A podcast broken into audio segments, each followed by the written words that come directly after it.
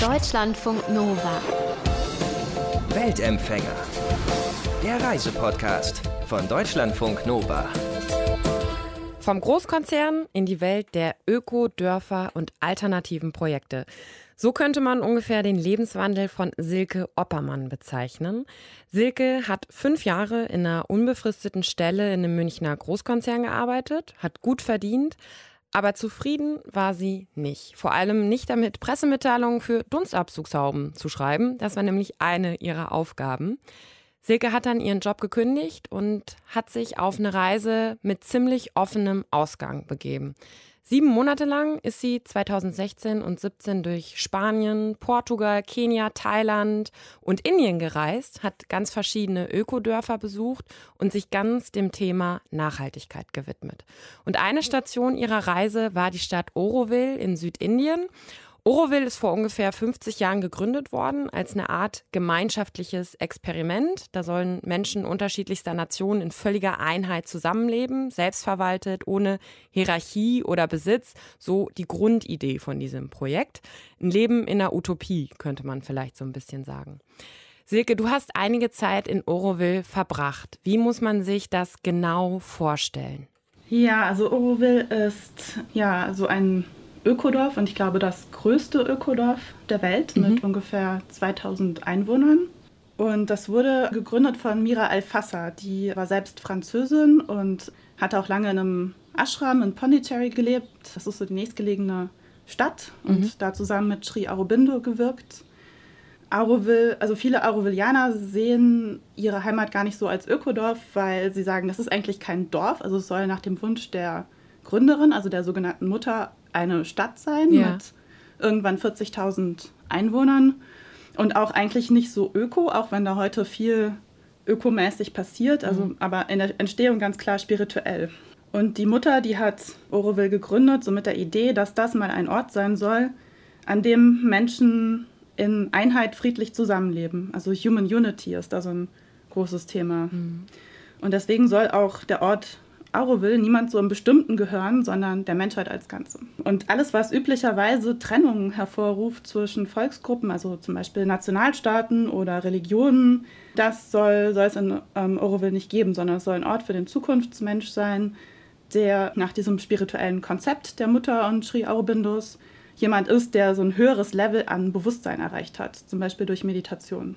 Auroville ist auch von der UNESCO anerkannt als ein wichtiger Ort für die Zukunft. Das hört sich ja hm. alles, also es hört sich sehr spirituell an, sehr abgefahren, sage ich mal. Was hattest du für einen persönlichen Eindruck, als du dann da warst? Funktioniert dieses Konzept so, wie die sich das vorgestellt haben? Ja, also für mich war das eigentlich so ein Ort, also ich habe zweieinhalb Monate da verbracht mhm. und das war so ein kontinuierliches Wechselbad eigentlich zwischen Faszination und Ernüchterung. Mhm. Also zum Beispiel kam ich da also wir kamen, ich habe so einen Eco-Village Design Education Kurs dort besucht und mit diesem Kurs sind wir einmal in die Stadt gefahren. Da gibt es so, ein, ja, so eine Art Rathaus und da kam ein Typ raus, der hatte einen Lendenschutz an mhm. und sonst nichts. Und so, also ich würde sagen, vom Akzent vermute ich, dass er Brite war. Ja. Und er kannte irgendwen aus der Gruppe und beschwerte sich dann ganz fürchterlich wütend darüber, dass da irgendwas administrativ nicht so geklappt hat, wie er sich das vorgestellt mhm. hatte. Und ich fand das irgendwie auf der einen Seite lustig und auf der anderen Seite vielleicht sogar auch ein bisschen beruhigend, dass in dieser Zukunftsstadt anscheinend auch die Suche nach Passierschein A38 ein Thema ist. Aber wenn du sagst, dass das so ähm, gewechselt hat zwischen Faszination und Ernüchterung, was hat dich fasziniert an Oroville? Ja, es ist ein Ort, wo Menschen schon sehr stark also experimentieren und natürlich auch angezogen werden, eigentlich von diesem Versprechen, von dieser Einheit der Menschheit und besseren Leben so an sich. Und die da für sich auch ein bisschen den Freiraum finden, sich auszuprobieren mit Sachen, die sie vielleicht auch sonst gar nicht machen würden. Was zum Beispiel? Ein Mensch dort, der ist Franzose und hat früher auch in Frankreich gearbeitet und in einem ganz anderen Bereich. Und mittlerweile leitet er da so eine ökologische Farm. Mhm. Eine Frau aus, aus den Niederlanden, die hat so ein ähm, so ein Business gegründet, wo sie ja, Damenbinden, also wiederverwertbare Damenbinden mhm. herstellt. Und sie hat also früher viel auch so im Charity-Bereich gearbeitet und fand es aber immer blöd, dass sie dass sie halt immer auf Spenden angewiesen ist und eigentlich nicht das machen kann, was sie selber gerne möchte. Und deswegen hat sie sich so ein Modell überlegt, wo sie zum einen ein bisschen profitorientiert ist, aber mit dem Profit wiederum auch, also mit so einem Pets for Sisters Programm heißt es, ermöglicht, dass andere Frauen, die sich das nicht leisten können, ähm, trotzdem auch solche Binden bekommen. Hm. Das heißt, es ist schon auch ja so ein Rahmen, wo Menschen Sachen, die ihnen am Herzen liegen, einfach mal ausprobieren können. So ein kleines Testgelände so ein bisschen auch. Ja, total. Und auch Sachen, die ich selber nicht für möglich gehalten hätte, wie zum Beispiel Oroville war vor 50 Jahren war dieses Gelände Wüste. Also mhm. da wuchs kaum ein Baum und der Monsunregen, der da jedes Jahr niederprasselt, schwemmte das Erdreich weg. Und dann kamen die ersten Siedler und haben überall Bäume gepflanzt. Und mittlerweile ist das ein grüner Dschungel, also so ein mhm. Dry Evergreen Forest. Du hast im Vorgespräch gesagt, dass das so ein bisschen auch eine Stadt der Gegensätze ist. Oder was hat dich mhm. ja ernüchtert? Hm, also eine Sache, die mich in Auroville ein bisschen irritiert hat, ist, Auroville gehört ja niemandem im Bestimmten, sondern der Menschheit im Ganzen. Und das heißt, dass zum Beispiel Menschen da ihre Häuser nicht, also die bauen zwar ihre Häuser äh, aus ihrem, von ihrem eigenen Geld auf, aber diese Häuser gehören ihnen nicht. Und die dürfen ja auch nicht verkaufen und nicht vererben, also so weit, so gut. Und es ist auch so, dass man in Auroville ja, Gewerbe treiben kann und von den Einnahmen soll man dann aber 30 Prozent an die Gemeinschaft abgeben. Also so ein bisschen wie in einer WG eine WG-Kasse, damit davon eben Gemeinschaftsausgaben wie Infrastruktur oder ja, solche Sachen finanziert werden können. Und was ich ein bisschen komisch fand, ist, dass man diese Unterkünfte dort, also man kann sich eigentlich so ein bisschen ja wie ein Hotelgast oft da einbuchen und das nicht nur über Auroville selber, wo dann eben automatisch dieses Geld abgeführt wird, sondern man kann das auch über Airbnb machen. Und dann landet halt das Geld nicht in der WG-Kasse von Auroville, sondern bei einem plattformkapitalistischen Konzern im Silicon Valley. Könntest du dir vorstellen, du hast einen Eindruck bekommen in dieses Leben in Auroville, könntest, wäre das was für dich da zu leben? Auroville selbst glaube ich jetzt nicht dauerhaft, was aber auch hauptsächlich mit am Klima liegt. Mhm. Es ist sehr, sehr heiß und also als ich vor Ort war, ist mir auch so aufgegangen, wenn man im Ausland lebt, also ich hatte eigentlich nie vor, auszuwandern, aber da wurde mir es nochmal besonders bewusst, dass wenn man im Ausland lebt, man ja auch immer abhängig davon ist, dass man ein Visum hat. Mhm. Und als ich dort war, da war gerade die Trump-Wahl und ich bekam dann so mit, dass es halt auch manchmal schwierig sein kann, wenn man irgendwie auf eine Demo geht, dann kann es halt auch mal passieren, dass einem das Visum entzogen wird und dann hat man halt ja alles, was man sich da in Auroville aufgebaut hat, da kommt man dann erstmal nicht mehr dran. Vor allem, die haben ein eigenes Visum, ne, Oroville. Da brauchst du ein eigenes Visum, um in diese Stadt zu kommen. Nee, nee, also nicht um in die Stadt zu kommen, man kann da schon so rein, mhm. aber die indische Regierung hat auch ein spezielles Visum erschaffen, äh, mit dem man sich dann irgendwie länger als normalerweise, ich glaube bis fünf Jahre in Oroville ah, aufhalten okay. kann. Mhm. Das heißt, ja, politischer Aktivismus, seine Meinung zu äußern, ist da nicht so erwünscht, wäre da nicht so erwünscht. Ja, also könnte ein bisschen schwierig sein. Also ich habe da auch so ein bisschen bei Oroville Radio mitgearbeitet ja. und dann so ja, Anweisungen bekommen und irgendwo ziemlich am Anfang steht, bitte keine politischen Nachrichten.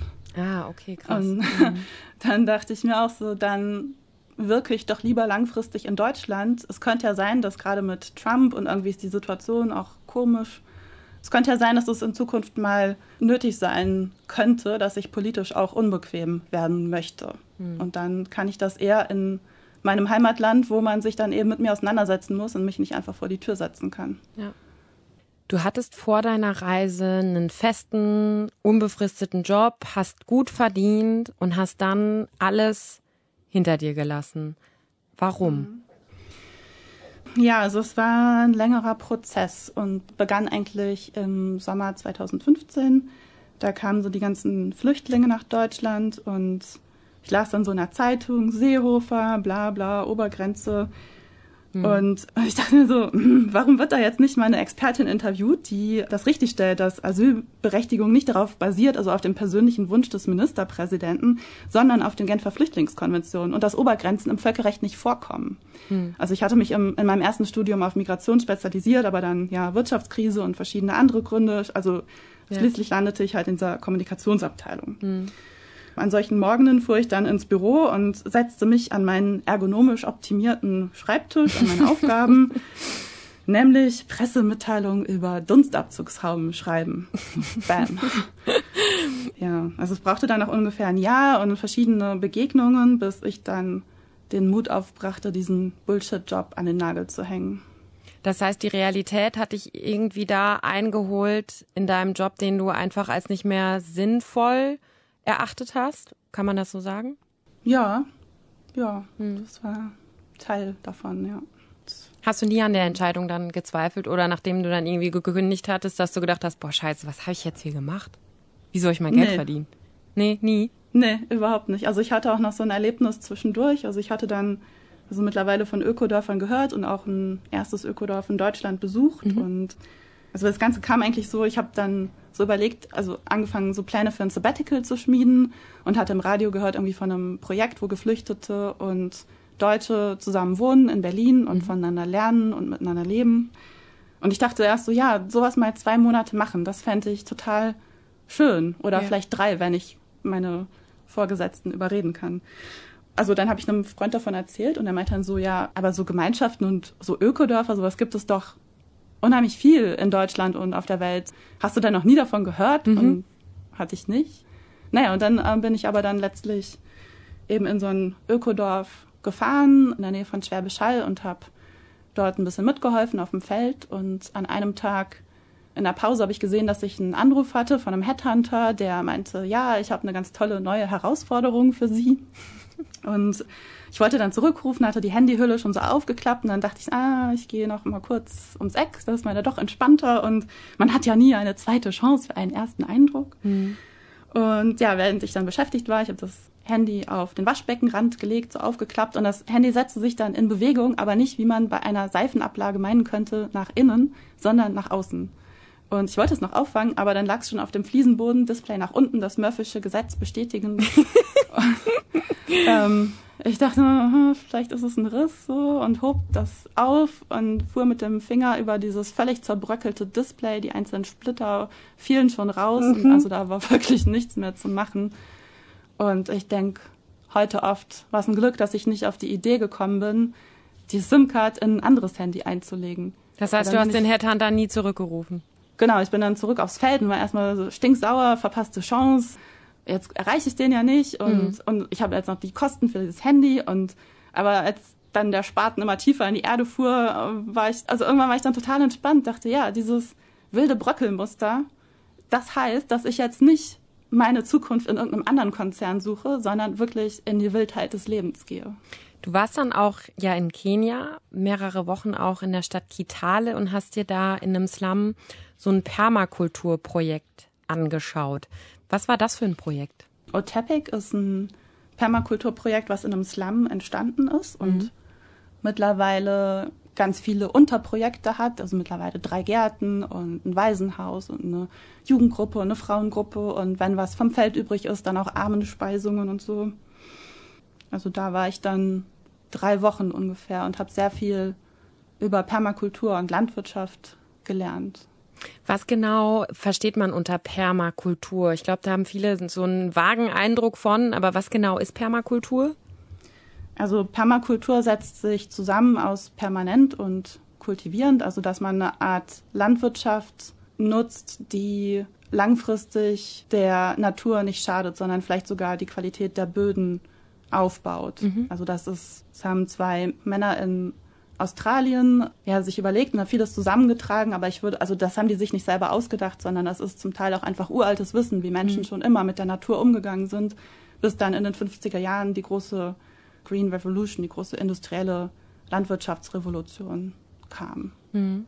Ja, Permakultur, also so Landwirtschaft mit der Natur, das erfordert extrem viel Wissen. Ja, verschiedene Anbaumethoden, welche Pflanzen wachsen gut mit welchen zusammen, wie kann man Pflanzen schützen vor Insekten zum Beispiel, wie kann man auch den Humusgehalt im Boden wieder erhöhen, sodass die Erde fruchtbarer wird. Und das Ziel von diesem Projekt ist es dann der lokalen Bevölkerung, die ja, wenn sie ja auch aus einem Slum kommt, natürlich wahrscheinlich sehr arm ist, auch denen beizubringen, wie sie so eben dann nachhaltig anbauen oder was ist das Ziel von dem Projekt?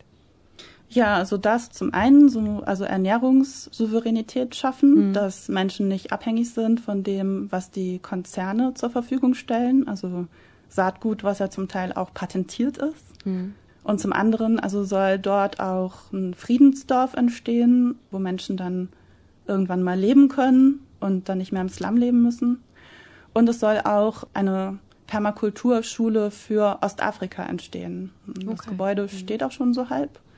Das haben die selber, also zum Teil selbst gebaut, also zum Teil die, die Ziegel dafür auch selbst gepresst aus der lehmhaltigen Erde auf ihrem Grundstück.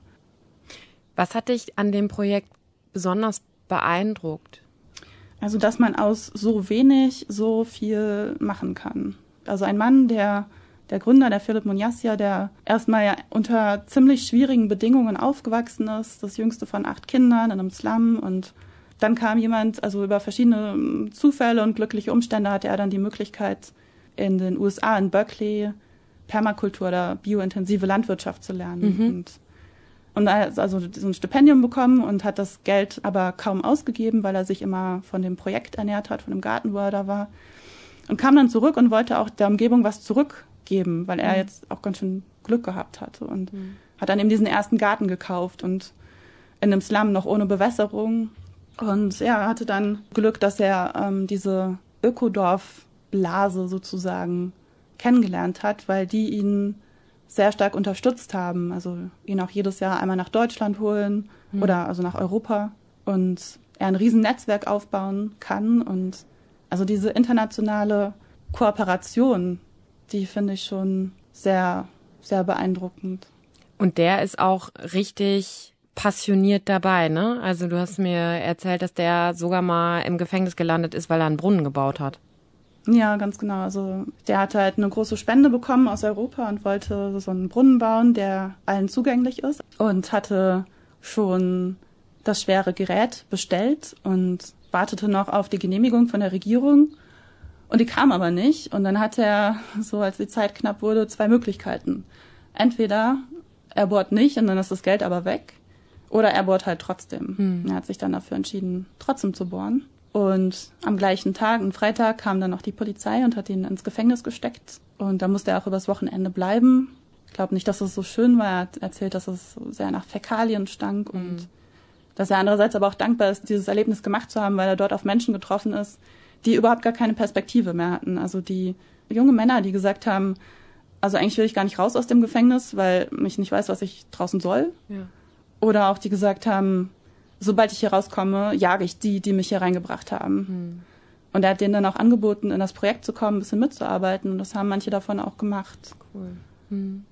Naja, jedenfalls kam er dann wieder raus. Die ganze Nachbarschaft hat Geld zusammengelegt und konnte dann so eine Strafgebühr bezahlen und er war wieder frei und der Brunnen durfte aber auch bleiben. Du bist lange unterwegs gewesen, bist dann irgendwann wieder nach Deutschland gekommen Hast du auf deiner Reise das gefunden, wonach du gesucht hast? Oder warst du danach eigentlich noch mehr lost?